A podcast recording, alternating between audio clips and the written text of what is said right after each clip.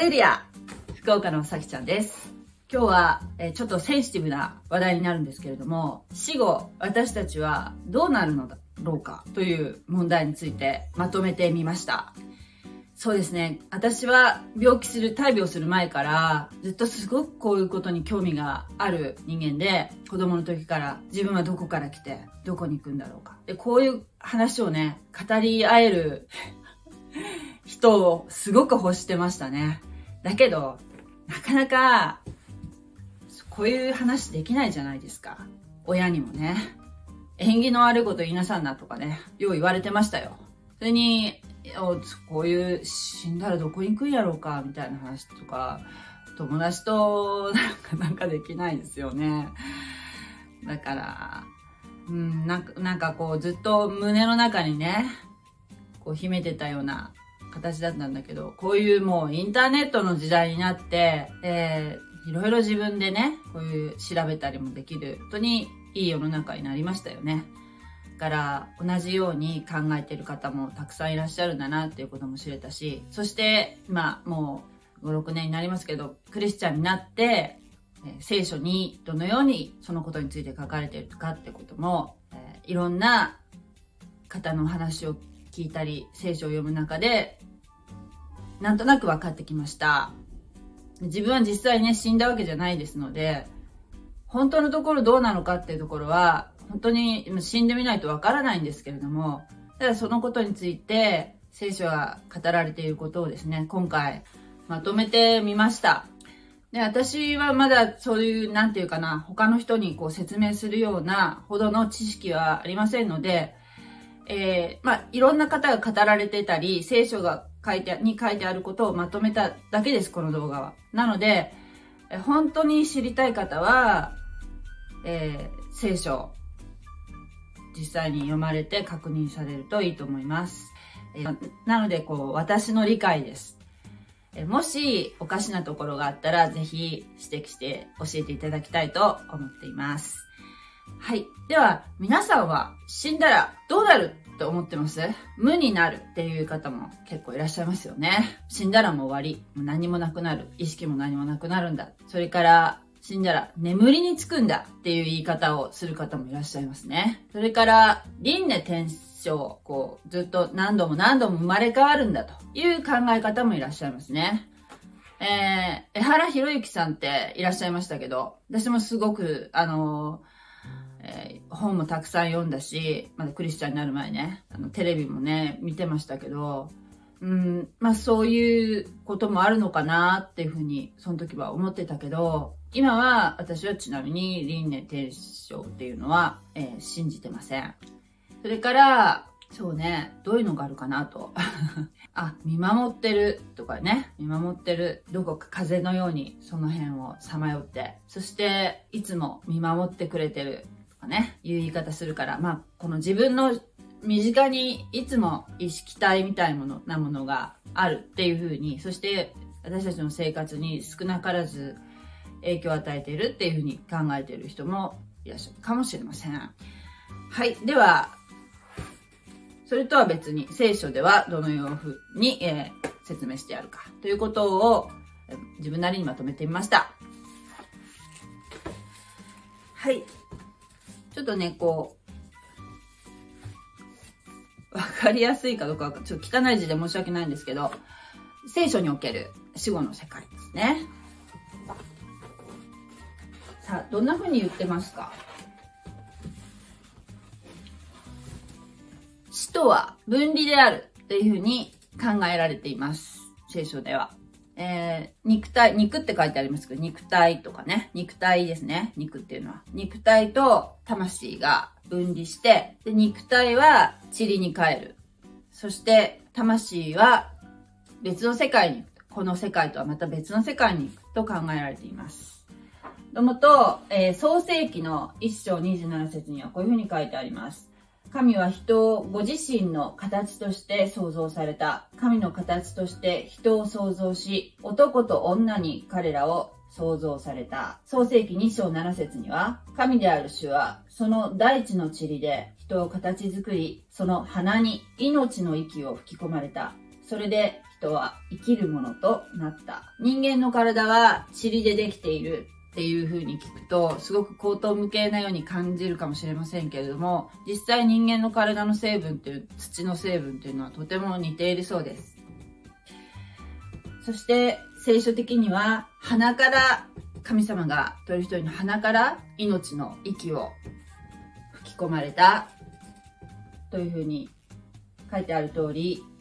魂は、えー、息息であるというふうにも言えると思います。そして魂っていうのは心とか自分が自分であるっていう意識ですね。考え考えたりすることもそうですね。魂はそういうふうな性質があると。で動物にもあります。動物動物にも魂がある、えー、怒ったり嬉しく嬉しいと思ったりね、えー、そういうふうなのが魂。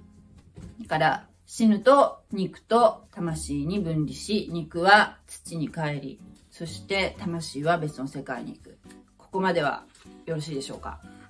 ところが、もともと人間っていうのは、神様は完璧に自分の似姿にお作りになったので、動物と違う点が一つあります。本来はね。それは、肉と魂の他に、霊があると。スピリット。スピリット。霊ですね。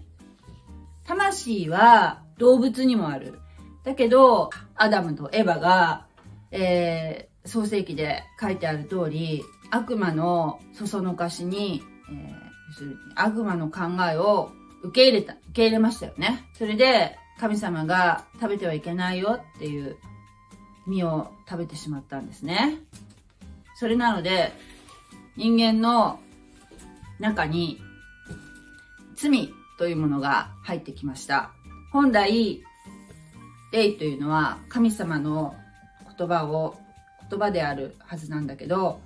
えー、そこに悪魔の言葉が入ってきたために、人間は、それ以降のに生まれる人間はみんな霊的に死んだものとなりました。だから動物と一緒で肉と魂だけになって、これが死んだ状態で生まれてくるという風になったということなんですね。本来これがワンセットだったんです。肉と、肉体と、魂と、霊がね。で、この霊のところが、神様と関係がある部分で、えー、神様とか天使っていうのを霊的なお方なので、えー、クリスチャンになると、えー、イエス・キリストを信じると、この死んでいた、もともと死んでいた霊が復活すると。で、クリスチャンというのは、え肉と魂だけじゃなくて、精霊の宿りがあるので、また、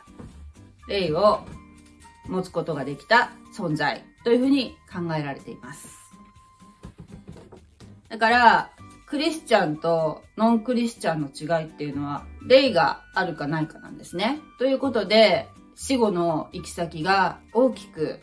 変わってしまうことになります。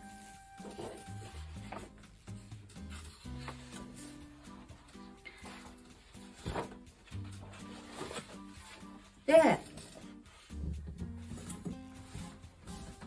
じゃあ具体的に図に表すとどうなるかっていうと、死ぬと人間の魂、魂は読みに行くと言われています。読みというのは、ハデスという言い方でも表されてるんですけども、聖書を注意深く読んでいくと、この読みというのは、実は二層構造になっているということがわかります。ルカの福音書16章19節から31節に、金持ちとラザロという二人の人物が対比されているシーンがあるんですけれども、えー、金持ち、お金持ち、お金持ちが悪いってわけじゃないんですよ。お金持ちの方だったけど、えー、神様に従う人生ではなかったんでしょうね。えー、この方とラザロという、もう本当にもう貧しくて、それこそ残飯を漁るような生活をしていたラザロという、これは実名で出てるので、おそらく例え話ではなくて、えー、実際にあった話をイエス様は語られていると思うんですけれども、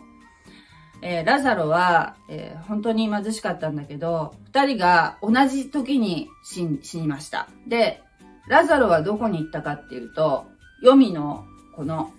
アブラハムの懐と言われている場所、えー、パラダイス。いわゆるパラダイスというところに行きました。読みのね、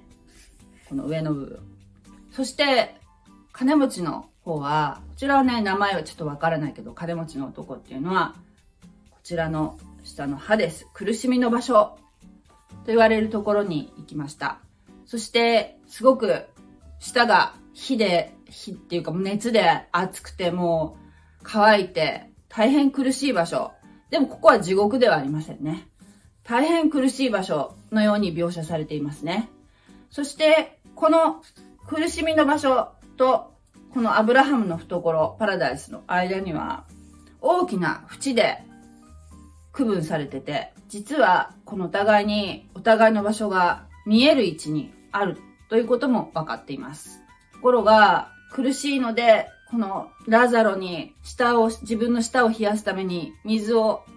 持ってきてくれっていうふうにお願いするんだけど、見えはするんだけども、こっちからこっちに行くこともできないし、こっちからこっちに行くこともできないっていうような状況らしいんですね。で、あの、金持ちは、え思いました。どうぞ自分のその親族にこんなところに来てはいけないから神様を信じるように言ってくださいってお願いするんだけど、もうそれはね、できない。その、つまりどういうことかっていうと、えー、死んだ者がこの世に対して働きかけることは神様は許されてないってことなんですね。よく、えー、おじいちゃんの霊を見たとか、そういう話する方いらっしゃいますよね。だけど、それは本当は聖書的にはね、幽霊っていうのはね、いなくて、それはそのおじいちゃんの姿を、姿に化けた悪霊だっていうふうに言われています。考えられているんですね。死者っていうのは勝手に神様の許しなしにこの世に出てくることもできず影響を及ぼすこともできないというされています。そしてその続きがあるんですけどイエス・キリストが2000年前に私たちの罪を全部引き受けて神の刑罰をね受けなければ受けるしかなかった、ね、神様を信じてない者はもう神の刑罰を受けるしかなかった。私たちを憐れんで神様イエス・キリストがどのような方かってことを知り、それを受け入れることによって、えー、罪はあるんだけど、罪を許す。許されて、えー、天国に行けるようにしてくださいました。その時に、イエス様が読みに、えー、十字架で死んで読みに下られた時に、このアブラハムの懐、パラダイスと言われている場所は、この部分だけ天国という第三の点まで引き上げられたと聖書に書いてあります。なので、今どういう状況になっていると言いますと、2021年、現在どうなっているかと言いますと、このアブラハムの懐っていうのは今ここにはなくて、ちょっと隠しますけどね。なくて、この部分っていうのは、今、天国と言われているこの場所に引き上げられました。イエス様と一緒に。だから、今、読みと言われているところは、この苦しみの場所しかありません。ここは、でもまだ地獄じゃないんです。クリスチャンは死ぬと一直線にこの第三の天である天国に行きます。そしてクリスチャンではない方っていうのはこのハデス。地獄ではないけど大変苦しい場所。苦しみの場所に行きます。はい、ここまで分かっていただけましたか？この続きもまだあるんですね。クリスチャンは、これはまあ、さっき言った言ったのは、まあ、今現在の状態なんですけども、えー、聖書の世界観では、この世は終わりが来ると言われています。その世の終わりに、世の終わりが近づくと、景挙聞いたことある、あるかな？私はクリスチャンになるまでこれ知らなかったんだけど、軽挙、軽挙というのがあって、軽挙によって、えー、復活、クリスチャンはね、復活の体が与えられて、天に上げられるというふうに言われてるんですね。だから、先にもう亡くなって、死んでですね、この世から去って天国に行っていたクリスチャンも、えー、が先にですね、新しい完全な体をいただくと。病気とかそういうしないね。もう本当に、えー、永遠の命を持てる、もう朽ちない体を持って、そして、えー、復活すると。そして、生きているクリスチャン。例えばこの、私がですよ、今、軽挙にあったら、生きたまま天に上げられて、で、空中で、えー、なんていう生きたまま天に上げられて あの、復活の体を与えられると。死なないんですね。だから、本当に軽挙によって生きたままあげられる、死を知らずにね、あげられるクリスチャンというのは本当に幸いだと思いますね。そしてこの天にあげられた、天国に生きたままあげられたクリスチャン、ああるいはもう天国で待ってるクリスチャンですね。は、そこで天国で待機、完全な体で待機してるんですけれども、この方たちが、キリストがもう一回やってくると。2000年前に来られましたけど、また地上に再臨されます。それが聖書に書かれてるんですね。その時に一緒にこの地上に戻ってくる。で、これはいつ地上に再臨するかというと、7年間の軽挙、軽挙の後ね、7年間観難時代がやってくる。これは観難前軽挙説とか言って、まあ、いろんな進学にも、進学ですからね、学説がいろいろあるんですけど、観難時代っていうのはもう7年間っていうのは、えー、間違いないと言われています。その7年間の、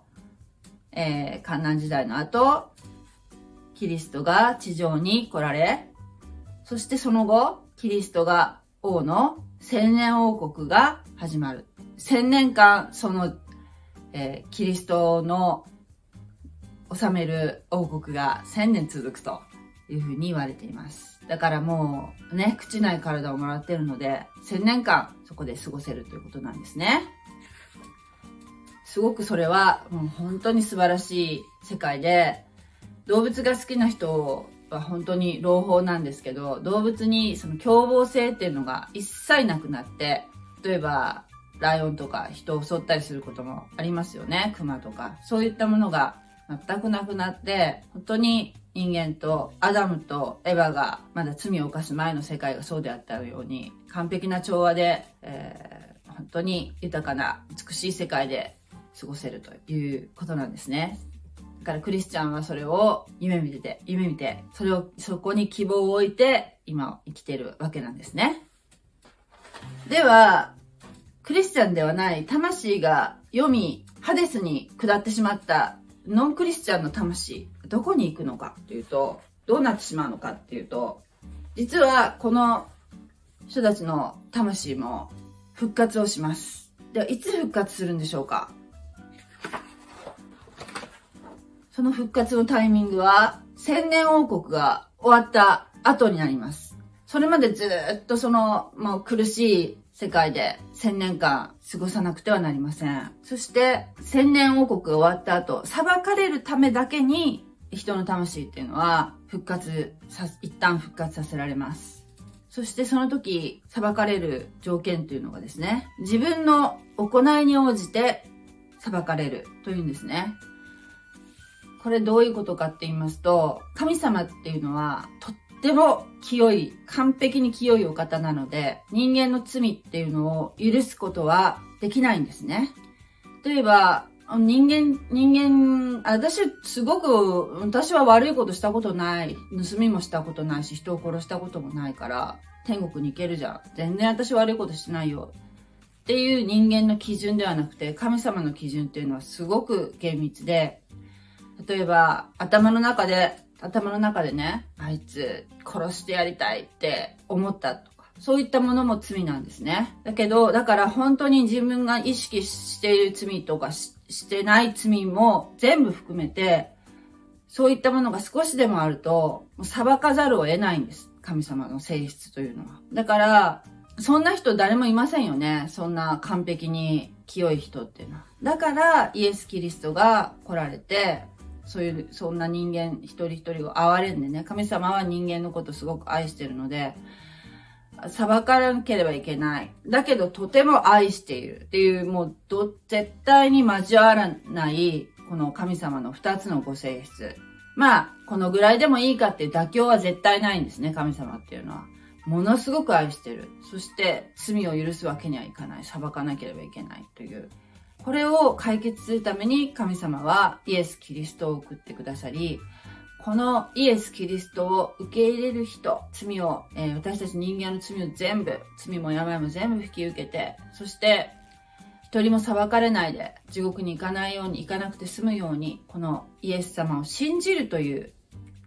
その行為一つだけで、罪はなくならないけど、罪を覆ってしまう。もう見ません。それは許します。イエス様を信じればね。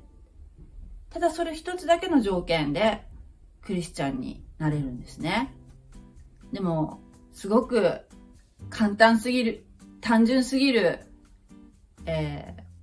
奥義、奥義。単純すぎるために、これを信じることができない方っていうのは大変多いと思います。ただそれだけなんですね。別に、教会に行かなければいけないとか、献金をしなければいけないとか、人のためにいいことをしなければいけないとか、そういうことは救いの条件とは全く関係はありません。イエス・キリストの救いというのは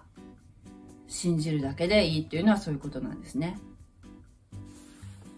そして裁かれた後、その魂は、その人は火の池、ゲヘナと言われるね、火の池に投げ込まれます。永遠の苦しみに入るんですね。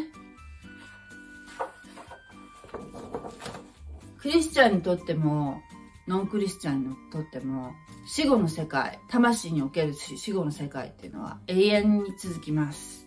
肉体を持っているこの世の時間っていうのは本当にわずかですけどねそしてそのチャンスっていうのは天国に行けるチャンスっていうのはこの地上にいる生涯の間だけなんですね。だからこの世に生きている間に神様を信じ受け入れ神様と和解しようと聖書は言っています。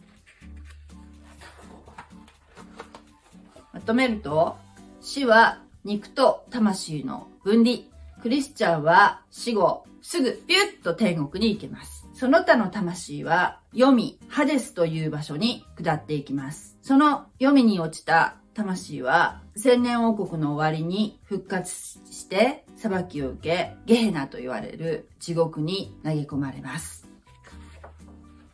はい、以上が死後の聖書における死後の世界観です。はい。では、これはちょっと私がわかりやすいように 時系列でまとめたんですけど、旧約の時代、最初のね、アダムとエヴァ、男と女に神様が作られましたね。えー、このアダムとエヴァが悪魔の言葉を受け入れて、罪が入りました。そしてその子孫もずっと罪が入り、もう生まれつき、生まれながらにしてもう罪がある性質を人間を持つことになり、えー、霊的に死んだものとなりました。そして、今から2000年前、イエス・キリストが、神の子ですね。神の子イエス・キリストが地上に現れ、そして私たちを罪から救ってくださるというシステムを作られました。それ以降の、イエス・キリスト以降の時代、今の時代ですね、は、教会時代と言われています。そして今は恵みの時です。今のうちに神と和解することができます。恵みの時代、今はね。そして今はもう結構この教会時代のこの最後のあたりだと言われています。えー聖書っていうのはずっと予言の書なので、聖書に書かれていることがどんどんどんどん今成就している状態なんですね。やがて、景挙。これはちょっと観南前景挙説をとってるんですけども、やがて、軽挙というものが起こり、クリスチャン、地上にいるクリスチャン、および先に亡くなったクリスチャンたちは、復活の体を与えられ、天国に、天国で待機みたいな感じですかね。待機している。そして7年間の観覧時代がやってきます。この観覧時代っていうのは、ものすごくもう大変な、もう人類が今まで体験したことのないような苦しい時代ですね。そしてこの観覧時代、7年間の観覧時代が終わった後に、終わった時にイエス・キリストが、えー、クリスチャンたちを、復活の体を持ったクリスチャンたちを引き連れて天から再臨されます。そこから地上では千年王国が始まり、そして千年経った時にクリスチャン以外のハデスにいた死者の復活と裁きがあり、その後、今度は新天新地という新しい、新しい点、新しい地っていうふうに書いてありますけど、新しい世界がまた始まる。永遠の世界が始まる。というのが聖書の世界観です。はい、えー、皆さんも何でしょう？まあちょっと参考にされてください。これを信じるかどうかというのはあなた次第。ぜひ信じていただきたいなと思います。はい、以上になります。God bless you! じゃあねー。